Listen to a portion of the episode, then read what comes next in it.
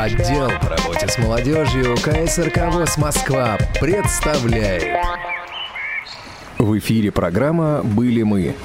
«Были мы» – программа о людях, местах и событиях. Добрый день, уважаемые радиослушатели. На волнах радиовоз «Молодежный эфир». И очередная программа «Были мы». Вот сегодня в гостях у сказки ну, точнее, у Дениса Шипович. Привет, Денис. Привет, привет. Э, я, Анатолий Попко, и... Я, Юлиана Баскакова. Только я не понимаю, почему в гостях у Дениса Шиповича. А я тебе сейчас объясню, потому что, видишь, как получилось-то? Судьба нас с тобой забросила. А меня оставила. А, да, а Дениса оставила лежать. Ну сидеть. и что? Значит, передача общая. Ну хорошо. В общей передаче были мы. Сегодня пойдет рассказ о Калининградском э, военно-историческом слете. Анатолий, мы, кажется, были на разных слетах. Ну, началось. Давай, ну, Ильяна Викторовна, давай, давай ты нам скажи четко, э, так и аккуратно, да, название мероприятий, которые мы посетили. Мы посетили первый историко-патриотический слет молодых инвалидов по зрению Калининградской областной организации ВОЗ в рамках реализации программы «Прикоснись к истории», который прошел аж с 10 по 12 августа 2012 года. Ох, а что будет захватывает? Надо, да, надо поаплодировать. Между прочим, я даже не читала. Да ладно. Да ладно. Ну, да, дай мне сюда этот листочек. Да, давай, на, и повторю заново, хочешь? Нет, не надо, не будем утомлять наших слушателей. В общем, это был историко-патриотический слет, который прошел э, не в самом Калининграде, а на Балтийской косе. Или второе ее название Калининградская коса, кстати. А да? вот есть Куршская, это не то? Это другая Нет, это коса. Другая там коса. несколько кос. Ну, давайте обо всем по порядку. Давайте. Итак, что там было? Но начать надо с чего? Начать надо с того, что мы прилетели в Калининград. Значит, здесь была довольно теплая погода. Когда мы вышли из самолета в Калининграде, через, ну, буквально там пару секунд мы вымахли до нитки. Город встретил нас ледяным Вы... дождем. Да. Вечером прилетели. Мы прилетели, да, вечером. Это было почти что в 10 часов вечера.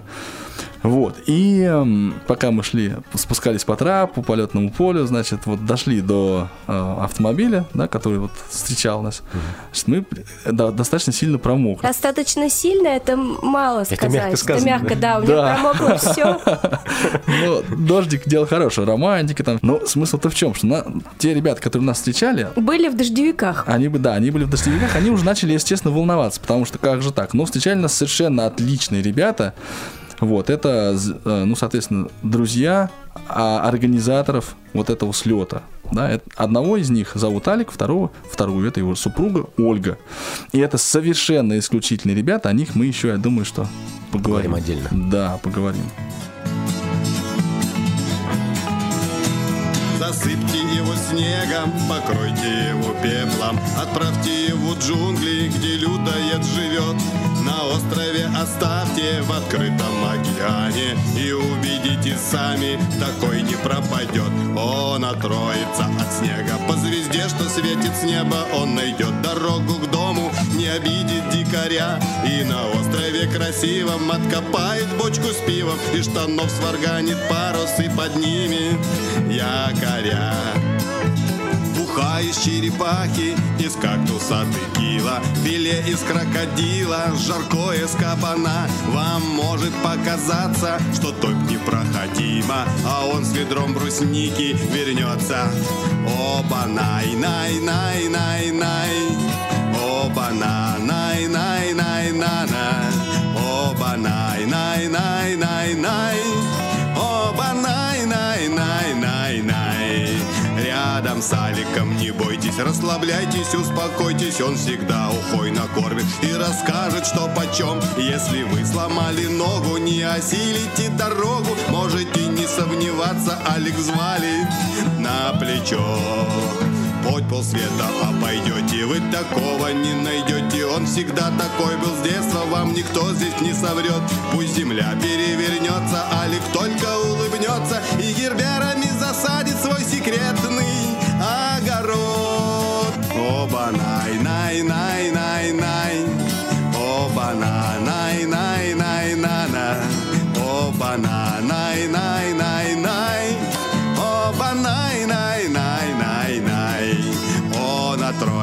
от снега. По звезде, что светит с неба Он найдет дорогу к дому Не обидит дикаря. И на острове красивом Откопает бочку с пивом И штанов сварганит парус И поднимет якоря И не важно, что пока. Мерседес или АК С днем рождения поздравляем ради Вича Алика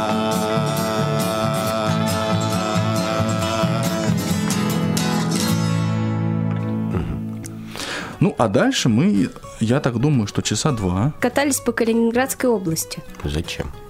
А дело в том, что вот сам слет, он не в Калининграде проходил. Нам надо было доехать до славного города Пилау. Или Балтийск по Да. нынешним названиям. На самом деле Анатолий немножко пропустил логику момента. Аэропорт Храброво, в который мы прилетели, находится аж за Калининградом в сторону Зеленоградска. И получается, когда из него выезжаешь по Зеленоградской трассе, по побережью Балтийского моря, доезжаешь до Калининграда, а потом еще через кусок Калининградской области, чтобы опять выехать на побережье Ах, вон он. проезжаешь э, еще ряд городов и приезжаешь вот к конечной точке Балтийску, который как раз на э, Калининградском заливе стоит. Да, и что характерно, вот мы доехали, а время 12 ночи уже. Дождь льет как из ведра. Вот все эти два часа он не останавливается. Надо же как-то переправиться же. А вот смысл в том, вот этой Балтийской косы, ну, сама Калининградская область, она же не имеет сухопутных границ с Российской Федерацией, да? Это известно. Но там есть еще вот эта Балтийская коса, которая, внимание, не имеет сухопутных границ С Калининградской областью. областью. Однако. То есть это такой полу, а, ну как бы полуостров, да, такой язык, как ребята говорят. И в основании этого языка там территория, да, совершенно суверенного государства, то есть никакими э, сухопутными путями на нее не попасть. Нет, Там- вот попасть, но надо будет стоять на границе, оформлять нет. визу вот и я, проезжать. кстати, спрашивал потом у ребят, они говорят, там есть погранзастава, причем с обеих сторон, значит, с этой стороны наши пограничники, а с той ихние. И никакого Анатолий прохода там Дмитриевич, не их. предполагается. Ну, извините, я же не грамм, у меня же два, два класса образования. Академиев не кончали. Не кончали ни академиев, ни университетов. Вот. И это на самом деле было незабываемое ощущение. То есть мы под дождем залезаем, ищем катер. Ну, катер, надо сказать, искал Да, не Альберт. Да, не, сто, не Он достаточно мы. быстро его нашел. Значит, и у меня первое такое ощущение. Сначала меня Анатолий пугал. Говорил, что катер это такая байдарка с мотором. Ну, я, чтобы поддержать боевой дух, да, понимаешь, должен был как-то, да, в В общем, я когда этот катер увидела, у меня такая первая эмоция. Боже мой, тут есть крыша, давай быстро спускайся в катер. Она меня чуть не столкнула, значит, по этому трапу, вот, потому что, ну, а мы с чемоданами, значит, дождь идет, спускаемся на катер, там вот этот вот а, а, водитель катера, Евгений, он ждал нас два часа. Под дождем. Под этим самым дождем, потому что там, там вообще, говорю, есть официальный паром, который ходит раз в два часа тоже, да, и на него ни много ни мало, мы потом это вот посмотрели, когда уже переправлялись с косы на материк и обратно, влезает 19 машин, ну, и где-то человек под, наверное, ну, 50 так точно. Просто там паром не знал, что мы приедем, Да, поэтому нас не ждал. Вот, и мы на катере, я впервые посидел э, на катере. Значит, он представляет собой такую довольно большую лодку, и передняя его такая э, носовая часть, она закрыта э, лобовым стеклом, как в машине, и э, есть крыша, которая закрывает вот место водителя. Оно, кстати говоря, находится справа. Вот для меня это было, я как бы не знал. Вот, я прохожу между сиденьями, мне водитель так хоп налево, мне говорит, садись сюда. Я говорю, ничего себе, что порулить дадут, что ли? Так, вроде как погода-то не располагает, да, как, как зерсисом. Вот, а оказалось, что вот управление у, у катера у него справа. Я говорю, а что это тут у вас праворульный катер, что ли? Так я еще пытаюсь, пытаюсь значит, шутить там. Вот, он говорит, они все праворульные. Ну, конечно, он нас ждал, ждал, ждал, ждал, и тут ты со своими шуточками. Ну да, да. Очень вовремя. Вот, надо сказать, что этот, э, там всего-то 800 метров переплыть, но мы их переплыли, мы их даже довольно быстро переплыли, там все хорошо, вот, и это была, конечно, картина маслом, когда вот уже первый час ночи, льет проливной дождь, и по трапу И влезает. вот на Анатолий, этот значит, он говорит, я не буду вылезать первый, потому что я спускался первый. А я понимаю, что ему-то, в принципе, все равно, а мне-то страшно, темень жуткая, освещения никакого, кругом плещется вода и такая лестница вверх в темноту. никуда. вот. А, да, я, да, Значит, лестницы не я так поднимаюсь по этой лесенке, аккуратно, у меня было длинное платье, я его кое-как держу, поднимаюсь по этой лестнице, все, и тут хопа, сверху мне так, давай руку, и я думаю, свои это или чужие? Нет, чужих там вообще на самом деле В общем, не было. Это были вылезла- очень даже свои. Вылезла там одна такая огромная лужа, и стоят трое наших посредине этой лужи. И это как раз были, были вот те ребята, Трое которые... С фонарем, надо Да, сказать. с фонарем. Это вот а- Артур Самойлов, он такой вот, что называется, основной такой организатор, да, а, Едгар Шигабуддин и Ирина Богданна Яук. Причем, что меня поразило, значит, компания выглядела достойно.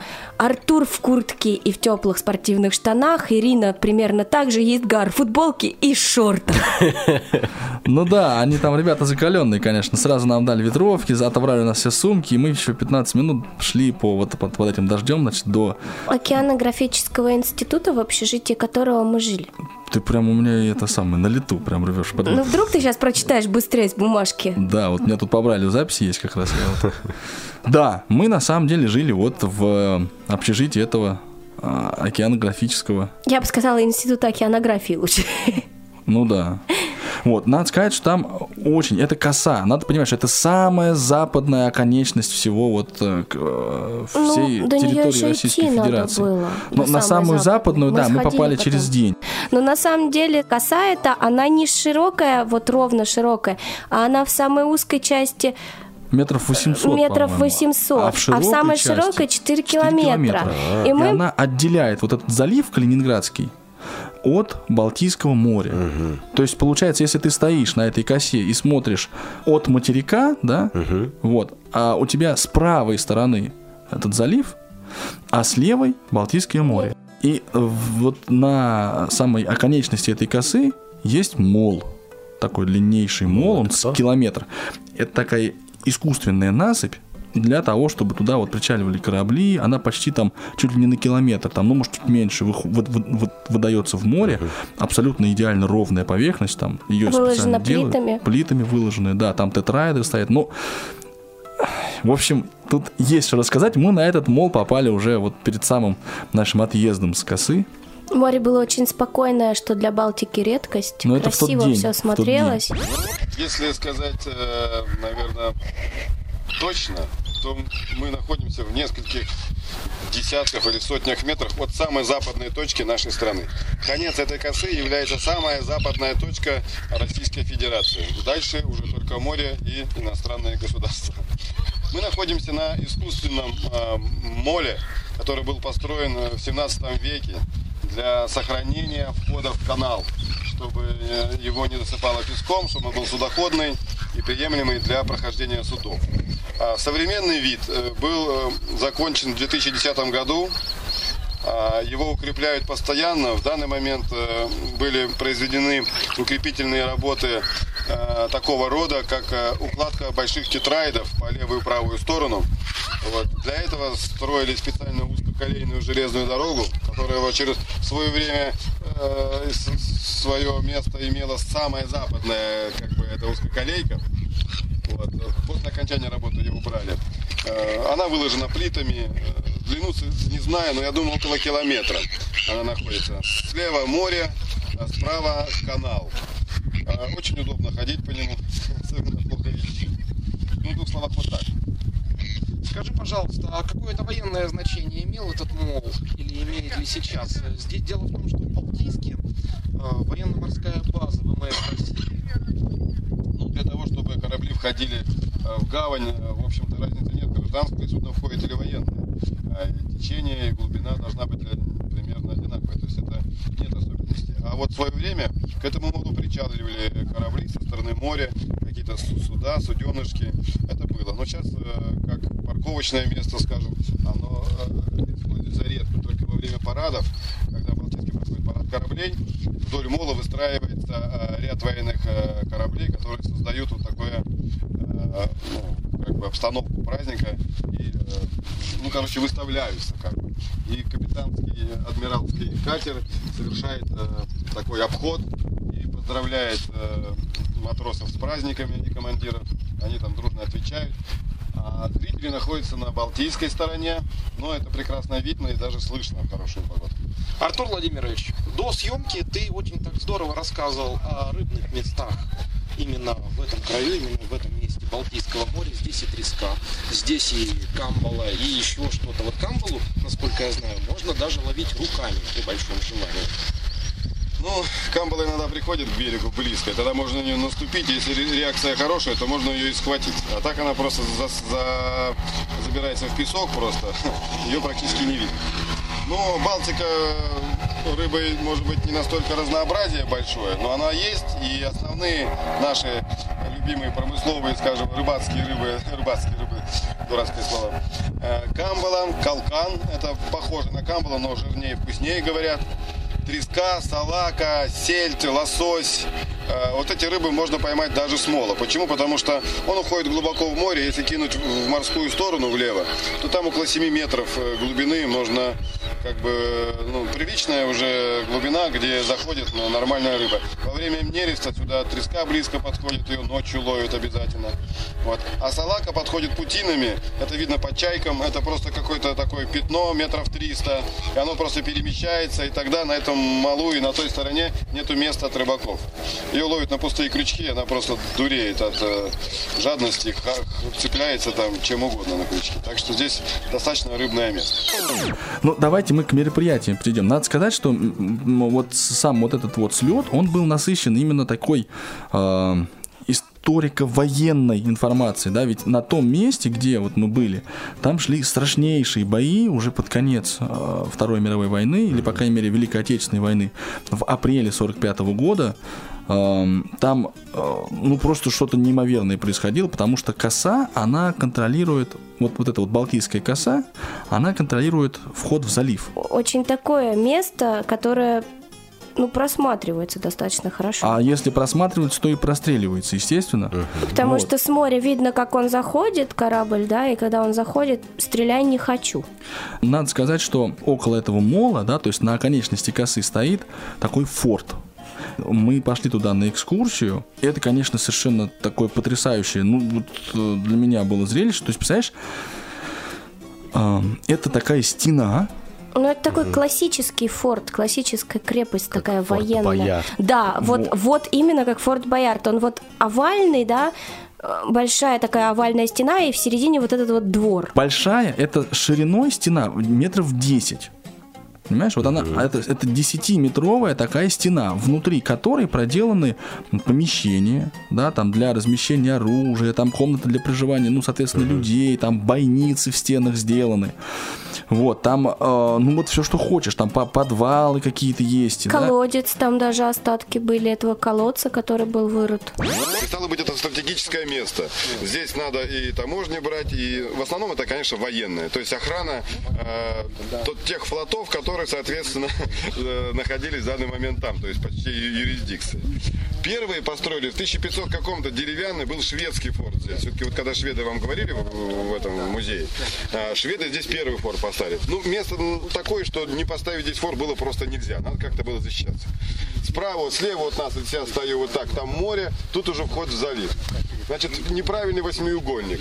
Э, А этот форт уже достроен в 1869 году. Есть закладной камень, если мои э, покажут, там кто зрячий увидит, там прям вложен в стену и выбит 1869 год.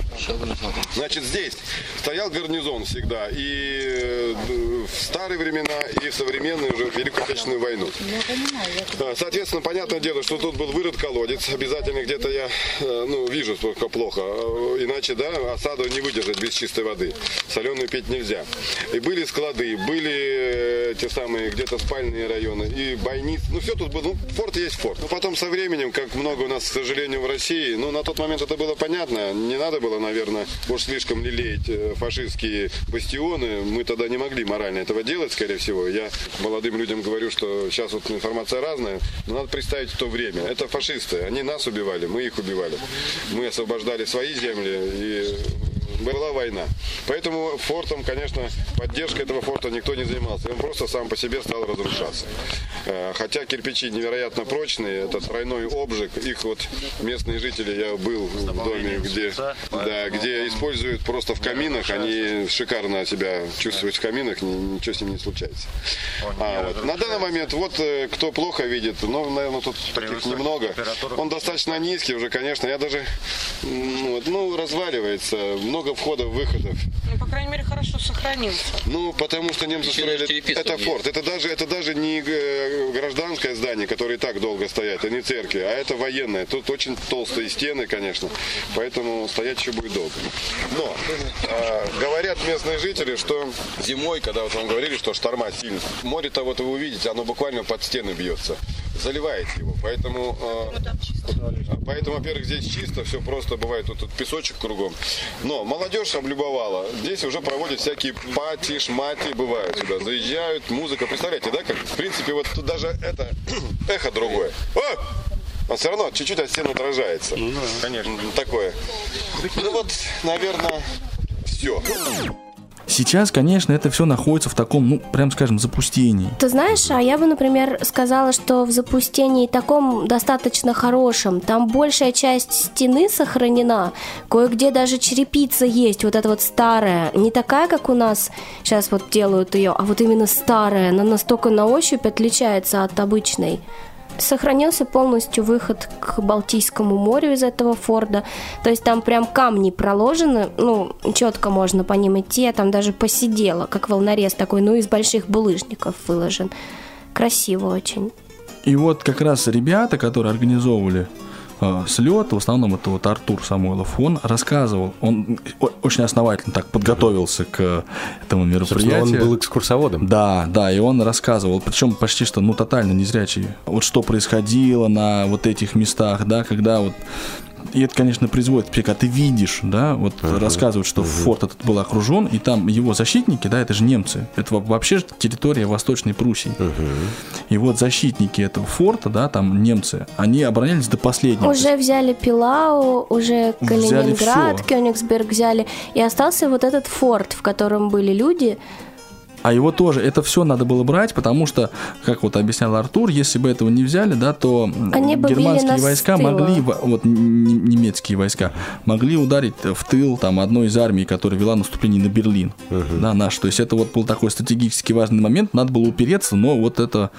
Сковырнуть. с- да, вот. И 9 полуживых, полуобгоревших человек, когда вот захватили этот форт уже, да, вот всего 9 немцев там осталось, вот еле-еле. Ну, я так понимаю, Но что- зато они не сдались. Э, Мне впечатлила эта история, когда рассказывал вот отец Карена Шахназарова, что э, где-то 28, 29, 30 апреля 45 года этот форт был еще полностью, как он и был в рабочем состоянии, и наши начали его штурмовать.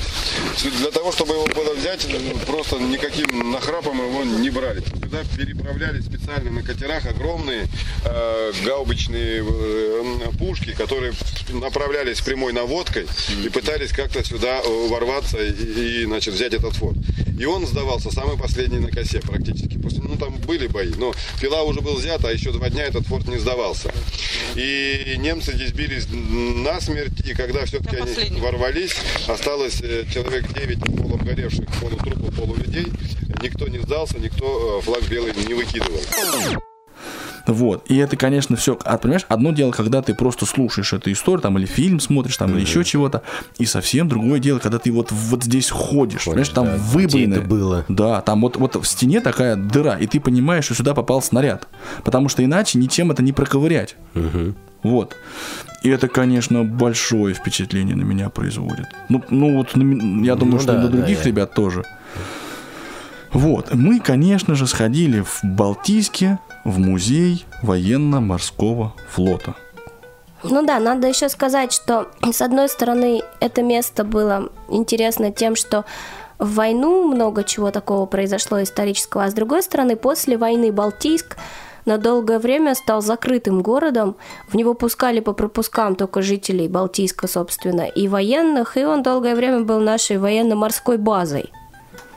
Ну, это я к тому, что музей военно-морского флота – это правильный музей для этого города. Да, это на сто процентов как раз вот родной музей. Мы туда ходили на, вот, на экскурсию, там попались, э, соответственно, довольно общительная девушка-экскурсовод. Она нам много что показала, провела по, по залам. Там Балтийский время Петровской морской победы в устье Невы над шведским флотом 18 мая 1703 года.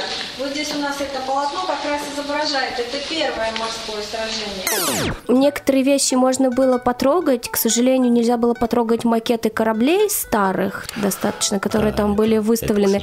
Но я рассматривала, например, даже сфотографировала, потом на фотографии рассматривала, там даже вот эти веревочные лесенки прикреплены к мачтам, настолько вот это все сделано, пушки стоят какие-то вообще вещи такие мелкие-мелкие. То есть макеты полноразмерные или... нет, нет, полноразмерные. Это что? Это же корабли огромные. Ну, понимаю. можно бы- было бы потрогать, мне кажется. Ну да. Ну да. Нет, это, это макеты были, они были под стеклом, но здесь надо понимать, когда мы Некоторые макеты, были открыты. да? Да, вот ко- которые я рассматривала, были открыты, а вот современ это старинные корабли, которые вот с, па- с парусами ходили еще, да. А потом уже времен Второй мировой войны и наши уже современные подводные лодки, макеты уже были за стеклом, то есть никак не потрогать. Ну да.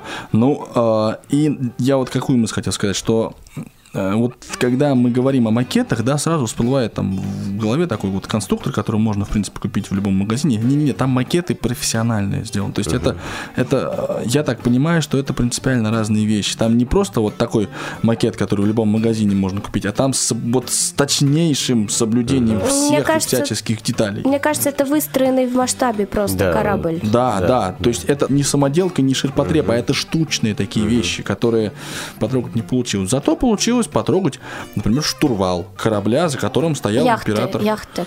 Николай, по-моему, второй, да, как раз это. был. Вот, постучали в настоящую рынду. Вот за это, да, да, да, да, да. Давайте вместе.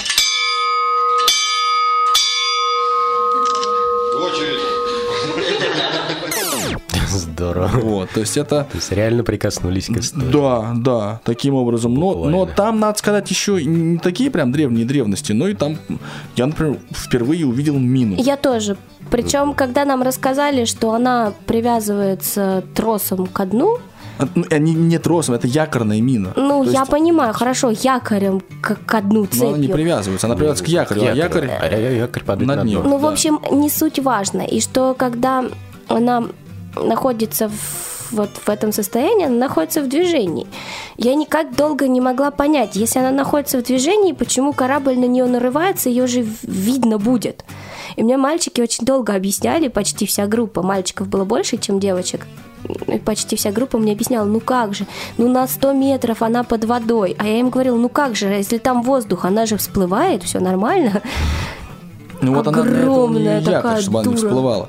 На самом деле Балтийское море, вот и вот ну, вообще вот эти вот, как сказать, северные моря, я так понял из рассказов, что они довольно неглубокие. То есть они там до 100 метров.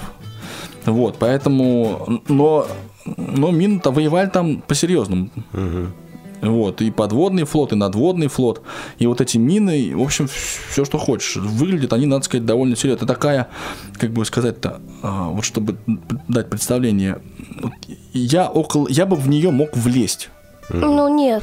Ну, Ты у меня на такое корточках, впечатление когда сидел что- рядом с этой миной, у тебя чуть-чуть, тебе надо было согнуть голову тогда, если сидишь на корточках, согнуть голову к коленям. Вот ну тогда да, бы да. ты в нее влез. Ну просто, просто размер, да, то есть я бы вот реально физически в нее поместился. А вообще на ощупь это такая металлическая, да, Ну, то есть она, как это, шайба? Не, не Нет. шайба, это скорее, знаешь, как, ну, не кастрюля, а она у нее дно такое скругленное. То есть это такой, ш- ну, почти что шар, но довольно большой. Вот, ее так вот запросто не покачаешь, конечно. Но судя по фотографиям, кстати, они разные были, эти мины. Мы видели как шар, а там еще есть такие вытянутые, как такие вот, э, ну, как торпеды бывают, такие вытянутые штуки. Только у торпеды сзади такой типа вот хвоста с лопастями, а у нее ничего, она просто такая более овальная и вытянутая. Но это какие-то другие мины, они как-то по-другому закладываются. Ну, там вообще в музее довольно интересно. Там, например, стоял манекен, который был одет в костюм подводника, водолазный костюм. И это, конечно, тоже, вот его под так руками трогаешь, там такая ткань мощная. То есть Там еще железо сколько. там, знаешь, железо на этом деле, на всем. Ну, как скафандр практически. Ну да, вот я такой, тоже. Ну да, там же да, с давлением связано это все дело. Представляете, вот так на глубине долгое время находиться, еще такую тяжесть на себе держать. А Так ты же на этой глубине не чувствуешь этой тяжести. Да? Ну, естественно. Что-то мне подсказывает, что все это железо очень тянет меня ко дну. Нет, так оно Ну, для так этого ты, и так ты же не на предназначено. 10-метровой глубине э, бултыхаешься, надо сказать, вот в этих всех костюмах, я так полагаю. То есть это для ну, существенных глубин, где закон Архимеда тебя поддерживает в этом смысле. Ну, не знаю, не хотелось бы мне так, чтобы меня поддерживали Ну, в смысле, этом там смысле. вытал- выталкивает вода. Выталкивает, да, ну, да. ну да. Я бы, Интересно например, всё. еще рассказала немножко про сам город Балтийск. Очень интересная архитектура. Вообще город военный, и все вот это сохранено, и ты по нему идешь, и такое ощущение, что ты в Советский Союз попал, да еще так глубоко и в какой-нибудь уездный город Н. Там вот эти однотипные чистые-чистые дома одного цвета, нет домофонов на дверях, и белье во дворах сушится. Там просто надо оказаться. Вот ты идешь и понимаешь, что вот что-то такое чисто. Через каждые там три метра стоит мусорка, и ничего не валяется, никакого мусора, ничего. И такая, знаешь, старая-старая набережная вдоль этого канала, никакие не решетки, не столбики, а вот именно родной вот этот вот ну, бортик высокий, на который можно залезть и идти, идти. А по причем нему. еще что характерно, вот эта набережная, там в ее начале, да, то есть ближе к материку, стоит а, памятник Петру Первому. Петр стоит во весь рост, он такой показывает рукой, собственно, получается, на ту сторону. Вот, Ну, вот вдаль, через канал вдаль, да. Вот. А в ближе вот уже В ну, конце дальше, набережной, в конце да. набережной стоит памятник Елизавете. Елизавете II. дочери. И она уже, что характерно, сидит на лошади. Ну, лошадь такая, она скачет лошадь, на ней сидит Елизавета в этом походном платье, развиваются так волосы, ткань, и она тоже рукой показывает. И получается, когда вот по каналу плывешь, идешь, переходишь его, да, с парома, такое ощущение, что они друг на друга пальцем показывают и Ну, вот, и вот это, это, эта картинка, эта картинка, она как раз ее, вот, что значит, как сказать, запечатлел, да, в своей песне как раз Артур Самойлов. Успокойся, стучи так громко сердце.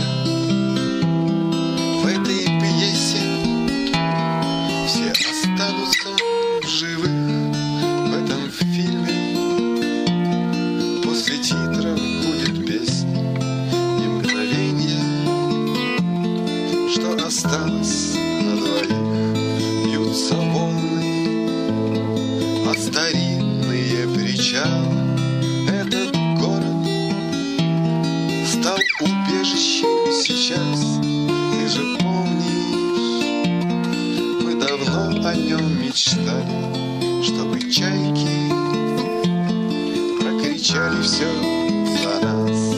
От Петра к Елизавете по каналу бродит ветер И уже никто на свете быть с тобой не запретит. А глаза твои как море Я с собой уже не спорю Я потом любовь летит Успокойся Из груди не рвись наружу. Я на время Выключаю телефон Притворившись Будто я слегка простужен. Все пытаюсь Разобраться, что за сон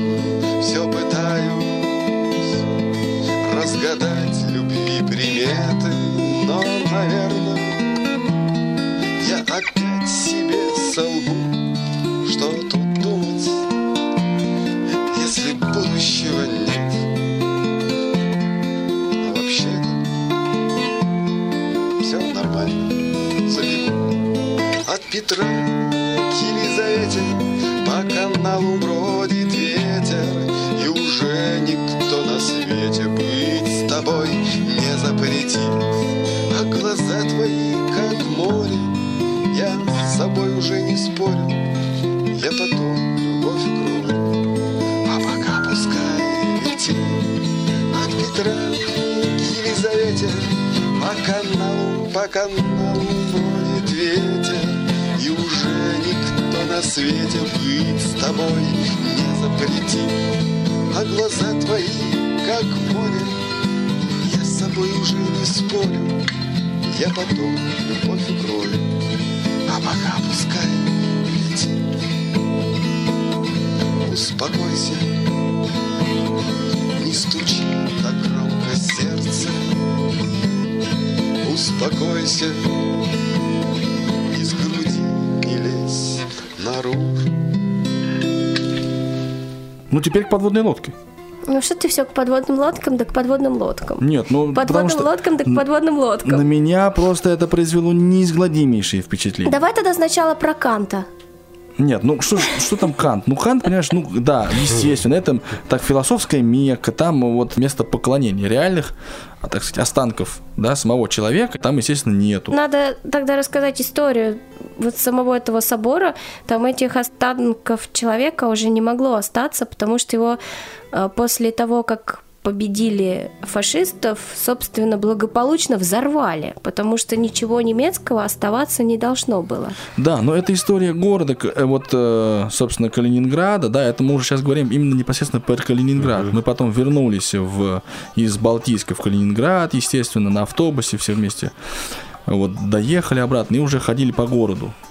Ну, на меня, например, очень большое впечатление произвело вот это все преображение этого собора, этой могилы. Я это видела, надо сказать, когда там просто реальные были развалины, валялись кирпичи, камни, внутри ничего не было. И тут полностью восстановленный вот этот собор, в котором сейчас орган, и он настолько красивый, что лучше твоей подводной лодки, между Ну, прочим. кому что, я тебе скажу, кому что, да. да. Нет, там действительно, вот восстановили, э, и серьезный труд вложен, понятно, что там, конечно, это вот один из таких, по-моему, предметов законной гордости калининградцев. И Вот, тоже, знаешь, что- интересный факт. У меня есть фотография, на ней стоит, ну, около этой могилы Канта стоит мой отец, и там подпись по-русски Эммануил Кант. А я сейчас фотографировалась в такой же позе, да, на этом же месте, и подпись уже по-английски. Ну да, да. Все течет, все меняется. А плита та же самая, мраморная вот эта плита та же самая. Ну что, теперь про подлодку. А потом мы, Мы, пошли мы вышли, обошли, нет, подожди, мы вышли, обошли собор, спустились на набережную реки Прегель.